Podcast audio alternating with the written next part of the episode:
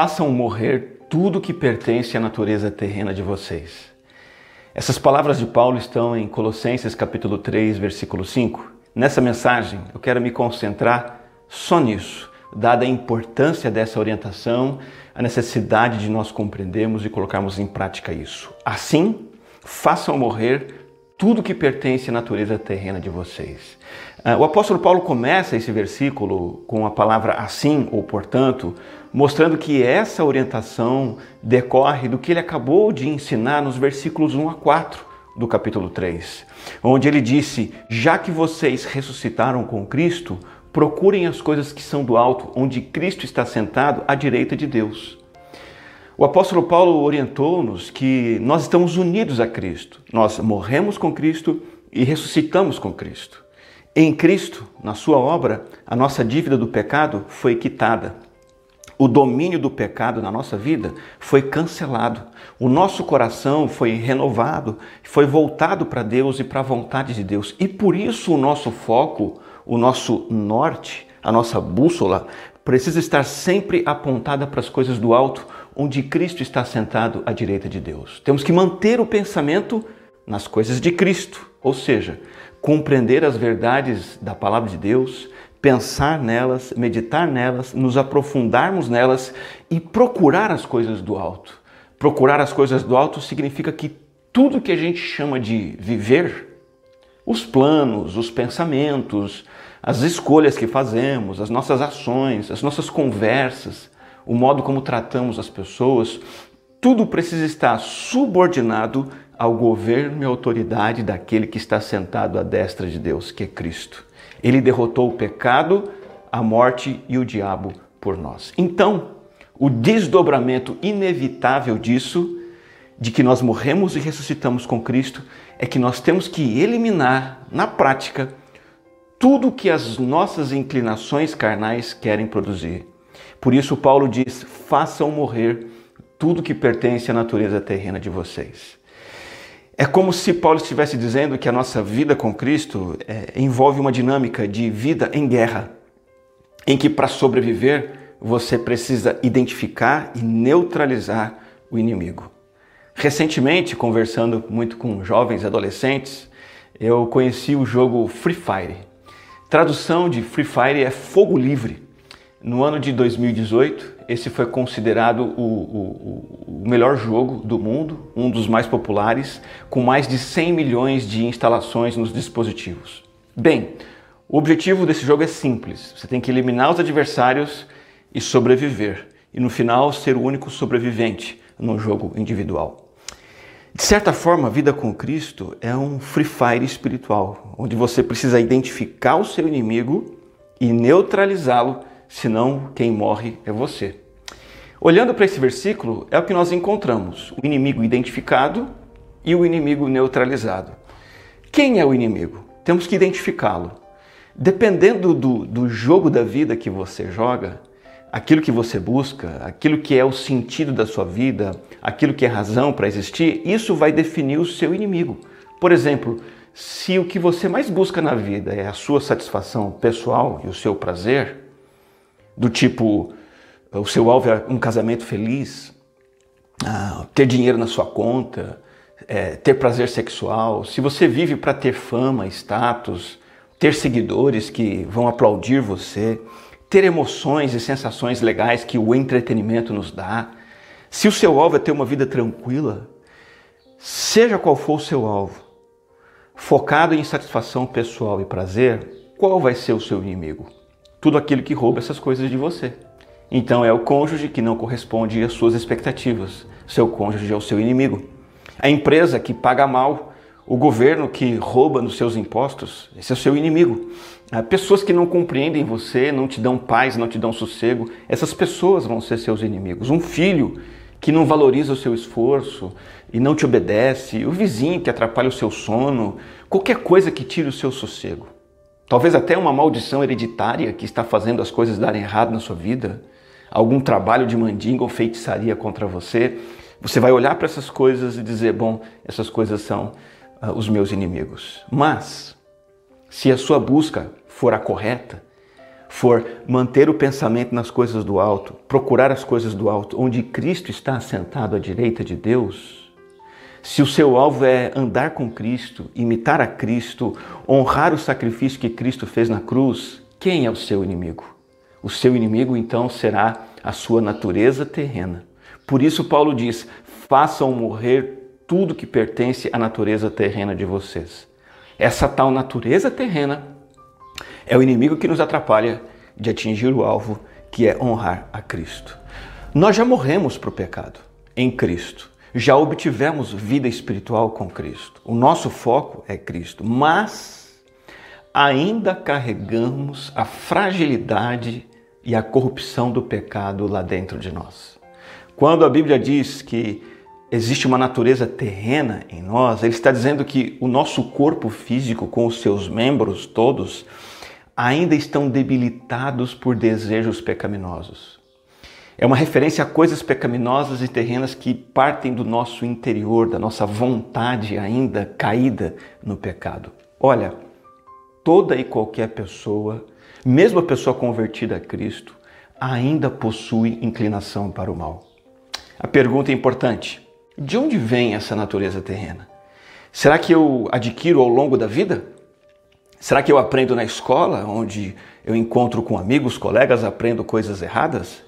Será que é da internet que vem a natureza terrena, da televisão, pais maus que ensinaram coisas erradas? Nada disso. A natureza terrena é algo que todo ser humano herda de Adão e Eva, pelo simples fato de nascer. Nós nascemos herdando o pecado dos nossos antepassados. Nós nascemos pecadores. A natureza terrena afeta o que em nós? Coração, mente, valores, pensamentos, escolhas, desejos, afeições, o que falamos, como agimos, o que fazemos. A natureza terrena pecaminosa afeta tudo. Todas as nossas dimensões de quem somos estão manchadas pelo pecado. Esse conceito na teologia se chama depravação total. É a depravação pelo pecado de toda a nossa natureza humana. Até mesmo a nossa inclinação e a nossa vontade, a nossa capacidade de camuflar o nosso próprio pecado. Isso também faz parte da nossa natureza pecaminosa. Vem no pacote. Então, todo tipo de desejos, paixões, pensamentos e práticas produzidas por nossa natureza pecaminosa, que vão na contramão dos padrões que Deus estabeleceu, padrões esses que são bons, que são benéficos. Sabe por que muitos cristãos levam uma vida cristã pobre, derrotada, vazia, infrutífera? Simplesmente porque não identificam esse inimigo interno, não admitem a própria malignidade Nunca disseram como Paulo, miserável homem que sou. Lá em Romanos, quando Paulo afirma isso, ele está olhando para a sua própria natureza terrena. Esses cristãos que não identificam que são pecadores por natureza preferem acreditar na falsa mensagem positivista do mundo atual. O mundo diz que você é bom, que você é uma pessoa maravilhosa, que dentro de você reside um potencial tremendo, você é único, você é especial, você é incrível. E tudo que você precisa é colocar para fora o seu potencial, que você nasceu para vencer. Tudo isso é mentira. Olha, não se assuste, mas saiba que você é totalmente depravado, como eu também sou. Não porque você faz as coisas terríveis que um serial killer, um estuprador em série faz você e eu somos totalmente depravados no sentido de que todas as nossas faculdades humanas estão contaminadas pelo pecado. Não só o corpo físico, não só uma parte de nós. E ignorar isso é entrar no jogo do Free Fire espiritual já derrotado e abatido, pois simplesmente você não sabe que você tem um inimigo, não sabe onde ele está e não sabe o que fazer para vencê-lo. Nós temos uma natureza terrena que o tempo todo nos leva a pensar e agir de forma obscura, fútil. O tempo todo nos puxando para deixar Deus de lado, a vida que Deus dá de lado. Nos fazendo agir pecaminosamente, de forma ignorante e teimosa. A natureza pecaminosa nos faz nem sequer sentirmos vergonha do pecado. Nos leva a cair em vícios, na prática de todo tipo de coisas indecentes, sem nenhum controle ou freio. É a nossa natureza terrena que nos leva a viver uma vida de pecados e que destrói a nós mesmos com desejos que são enganosos. É contra esse inimigo que devemos abrir fogo livre. Identificado o inimigo, como neutralizá-lo? Vamos para a Bíblia. No versículo 5, o apóstolo Paulo disse: Façam morrer tudo que pertence à natureza terrena de vocês. Há uma exigência aqui do crente abandonar com urgência tudo o que vem da sua natureza terrena. Eliminar tudo que esteja ligado à natureza terrena. A palavra façam morrer é mortificar, necrol, entregar à morte, assassinar. E o sentido aqui é, mais próximo é de debilitar, enfraquecer e tornar a natureza terrena, torná-la fraca. Essa palavra na Bíblia é usada para um velho de longa idade que já estava impotente, enfraquecido, não podia ter filhos. Sabe quem é? Abraão. Lá em Romanos 4,19 diz que Abraão estava com tanta idade que sequer podia ter filhos. E a ideia é justamente essa: nós temos que fazer isso com a nossa natureza terrena, um esforço consciente de neutralizar e enfraquecer tudo que procede dela. A pergunta é: como fazer isso? Eu quero convidar você a perceber um jogo de palavras que Paulo faz entre é, dentro dos cinco primeiros versículos de Colossenses 3. Porque aqui no versículo 5, o apóstolo Paulo disse: façam morrer a natureza terrena. Só que no versículo 3, Paulo disse: vocês já morreram. E aí fica a pergunta: afinal, nós já morremos ou precisamos morrer? É um dilema aparentemente sem resposta, não é? A resposta é que nós temos que nos apegar à surpreendente dinâmica da graça de Deus ao invés de recorrermos ao legalismo, ao esforço próprio para vencermos a nossa natureza terrena. O padrão moral do Evangelho consiste nisso. Eu cumpro deveres baseando-me em declarações. Eu sigo imperativos que decorrem de afirmações, de indicativos. Há uma afirmação clara, completa de uma situação é, inquestionável. Nós morremos em Cristo. Isso é um fato consumado. Nós já morremos com Cristo para as inclinações pecaminosas, para a punição do pecado e para a vida sem Deus. Já morremos. O façam morrer é um imperativo que é uma determinação que decorre dessa nova condição na qual nós estamos. Paulo está dizendo o seguinte: vocês morreram, portanto, eliminem, eliminem ou façam morrer. Os fatos já ocorridos em Cristo são a base para os deveres éticos da vida cristã. É por isso que o cristianismo de Jesus, o verdadeiro, ele é totalmente diferente de todas as outras religiões. Porque a religião coloca o mandamento antes do indicativo. Por exemplo, faça sua natureza terrena morrer e então você será salvo. O cristianismo é a única religião que diz assim: você está salvo, então faça sua natureza morrer, a sua natureza terrena morrer. Essa é a diferença entre a religião da graça, a única, e as religiões do mérito, todas as outras. É, não se trata então de eu mortificar o pecado para talvez depois conseguir me unir a Cristo. Não, não, é o contrário. Já que nós estamos eternamente unidos a Cristo, na morte e ressurreição dele, em decorrência disso, nós fazemos morrer as inclinações pecaminosas. A base da vida cristã, a base correta então, não é a minha força de vontade, a minha determinação, mas a minha união com Cristo. Eu preciso tomar posse, na prática, daquilo que eu já sou pela fé. Essa é a verdadeira força da vida cristã.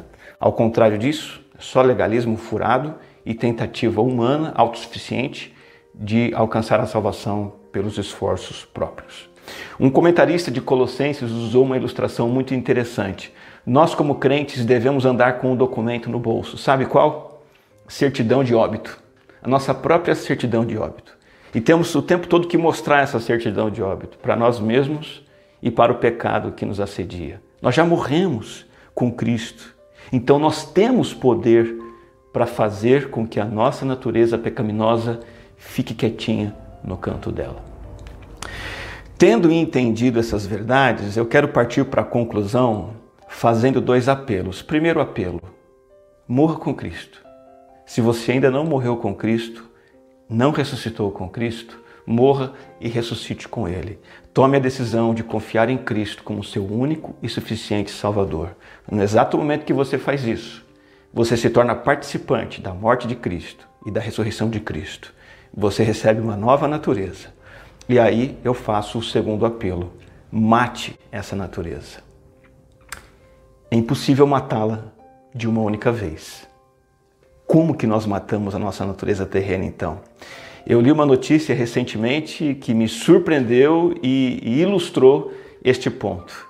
Ah, nos Estados Unidos, uma mulher de 52 anos chamada Lana matou o próprio marido e de maneira alguma eu quero dar qualquer dica aqui para vocês mulheres fazerem o mesmo. Ela foi presa e ela admitiu a forma como matou o marido. Ela envenenou seu esposo, Stephen, aos poucos com pequenas doses de colírio que ela foi colocando nas bebidas dele.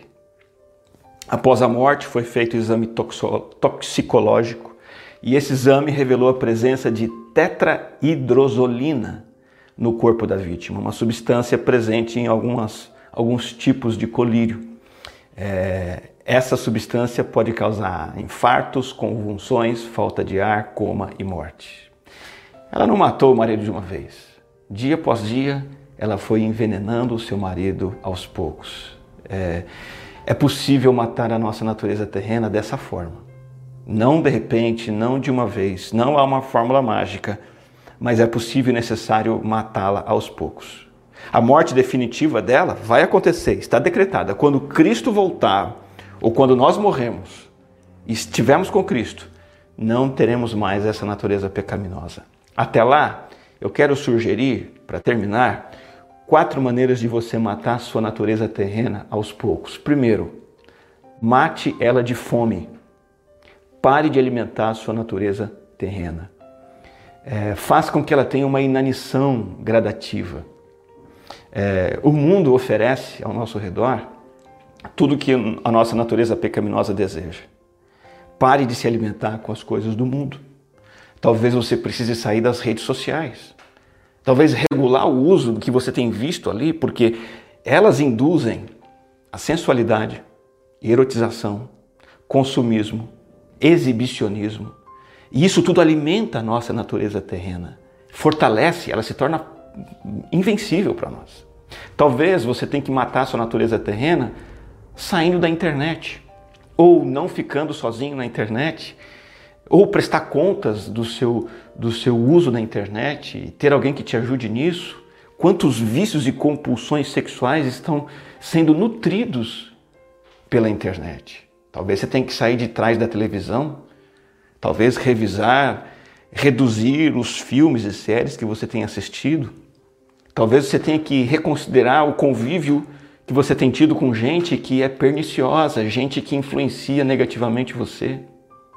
Tome cuidado com todas as mídias desse mundo. Elas incutem o que é mal. Recentemente, uma irmã, uma amiga, enviou um, um, uma reportagem para mim ler sobre um trisal. Eu olhei aquilo e falei: o que é trisal? Demorou para eu, eu perceber que a matéria do G1 estava elogiando um casal que de repente decidiu ser trisal. Um homem e uma mulher conheceram uma outra mulher e trouxeram ela para o casamento. E agora é um casamento a três. E isso vai sendo incutido em nós e vai alimentando a nossa natureza terrena que quer o pecado. A poligamia, homossexualidade, divórcio, ter um crush, ficar. Recentemente eu soube de uma mãe cristã que incentiva a filha a ficar. Não namora não, filha. Dá uns beijinhos aqui a colar.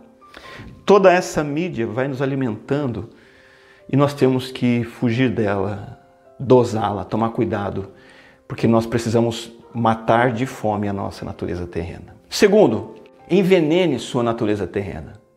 Isso mesmo, envenene. A nossa natureza terrena é intolerante a uma coisa chamada Bíblia Sagrada. A nossa natureza terrena não gosta do Espírito Santo. Ela não gosta da oração. Quanto mais os nutrientes da palavra de Deus são ingeridos, são lidos, são compreendidos, são memorizados, mais debilitada fica a nossa natureza terrena. Mate sua natureza terrena aos poucos. Mate de fome, não alimente. Mate por envenenamento, nutrindo a sua fé com a palavra de Deus. Terceiro lugar, sufoque a sua natureza terrena. Contrarie o que ela diz. Diga não para as suas vontades pecaminosas. Fuja dos seus convites. Assim você vai ficando mais e mais forte na santidade e a sua natureza terrena vai se enfraquecendo. Bata a porta na cara dela, diga não. Aplica o um mata-leão nela. Conta-se a história de duas jovens que se converteram após vários anos vivendo na gandaia, na farra, na promiscuidade. E então, antigas amigas parceiras, certa vez, as convidaram para irem juntas a uma boate. E elas prontamente responderam: Nós não podemos ir porque estamos mortas. Exatamente isso porque eu morri. Eu posso sufocar as vontades da minha natureza terrena. Quarto lugar, mate sua natureza terrena denunciando-a, escancarando-a, expondo-a. Se tem uma coisa que enfraquece a natureza terrena, é, é a exposição, é o escancaramento. Sabe por quê? Porque ela gosta das sombras. Ela se fortalece no anonimato. Ela adora ficar escondida, camuflada, disfarçada, dissimulada. Por isso que todo mundo, desde pequenininho, mesmo as crianças, nós temos a tendência de esconder os nossos erros, negá-los, justificá-los, mentir. Temos pecados secretos, gostamos de falar bem de nós mesmos, gostamos de ser apreciados, de ser bem falados. Por quê? Porque inconscientemente, inconscientemente gostamos que a nossa natureza terrena fique escondidinha. Por isso que o golpe fatal na natureza terrena é essa admissão formal, é esse escancaramento para si mesmo. É eu olhar para mim mesmo, olhar no espelho e dizer: Eu sou, eu sou um mentiroso, eu sou, eu sou um egoísta, eu sou violento, eu sou viciado em álcool, eu sou viciado em sexo, eu admita, escancare, escancare para Deus também, confesse para Deus. Isso que você diz de si mesmo, diga para Deus, admita, peça perdão. Creia que Jesus Cristo morreu por causa de tudo que a sua natureza terrena produz. E confesse, escancare isso também para uma pessoa de confiança. Um parceiro, uma parceira de confiança, que seja capaz de entender e te ajudar no seu pecado. Alguém a quem você possa prestar contas da sua natureza terrena, ser confrontado com relação a ela, ser orientado, ser encorajado e ser apoiado a abandonar o pecado, a pedir ajuda. Você já assistiu um filme de faroeste? Você deve se lembrar se já assistiu quando aquele criminoso está sendo perseguido, ele está fugindo de cidade em cidade o delegado, os policiais espalham para todo canto aquelas fotos, né, com aquela frase procura-se e a figura do criminoso. É isso que nós temos que fazer com a nossa natureza terrena. Escancarar ela, colocar um procura-se nela, expor eh, eh, ela para então podermos neutralizá-la. Recentemente estava conversando com um homem que, pela graça de Deus, ele venceu o pecado da pornografia e da cobiça sexual. E perguntando para ele é, qual foi a principal estratégia, o fator que mais o ajudou a derrotar esse pecado, ele disse assim: foi a exposição do meu pecado para pessoas que podiam me ajudar. A partir do momento que eu admiti o meu pecado para mim mesmo, para minha esposa, e para um confidente, um conselheiro que me ajudasse. Então eu pude deixar esse pecado para trás. Essa quarta medida é muito difícil de ser implementada por causa do nosso orgulho. Aliás, as outras três também. Na verdade, é impossível, impossível, a não ser que você já tenha morrido em Cristo. Entenda que a sua natureza terrena é o seu inimigo e que você precisa matá-la aos poucos. Você tem um inimigo. Está dentro de você. Pare de deixar a sua natureza terrena intacta. Pare de deixá-la agindo livremente. Porque se você não matá-la, ela mata você. Se você é cristão, ela tem uma data certa para morrer. E quando você morrer ou quando Cristo voltar, ela vai deixar de existir, mas até lá, ela pode fazer um estrago danado na sua vida. Mate aos poucos. Mate de fome, não alimentando. Envenene-a, se alimentando da palavra de Deus. Sufoque-a dizendo não. E denuncie sua natureza terrena. Escancare para Deus, para você mesmo e para pessoas que possam te ajudar. Se você já morreu e ressuscitou com Cristo, você tem condições de fazer tudo isso. Vamos orar? Te dou graças, Senhor, por este ensino da tua palavra que chega até nós, mostrando a realidade da nossa condição caída no pecado e das inclinações pecaminosas que residem dentro de nós. Queremos obedecer a esta ordem que o Senhor nos deu, de fazer morrer a natureza terrena e todo o mal que procede de dentro de nós. Queremos fazer isso diariamente na força, na graça e no poder do Senhor. Em nome de Jesus. Amém.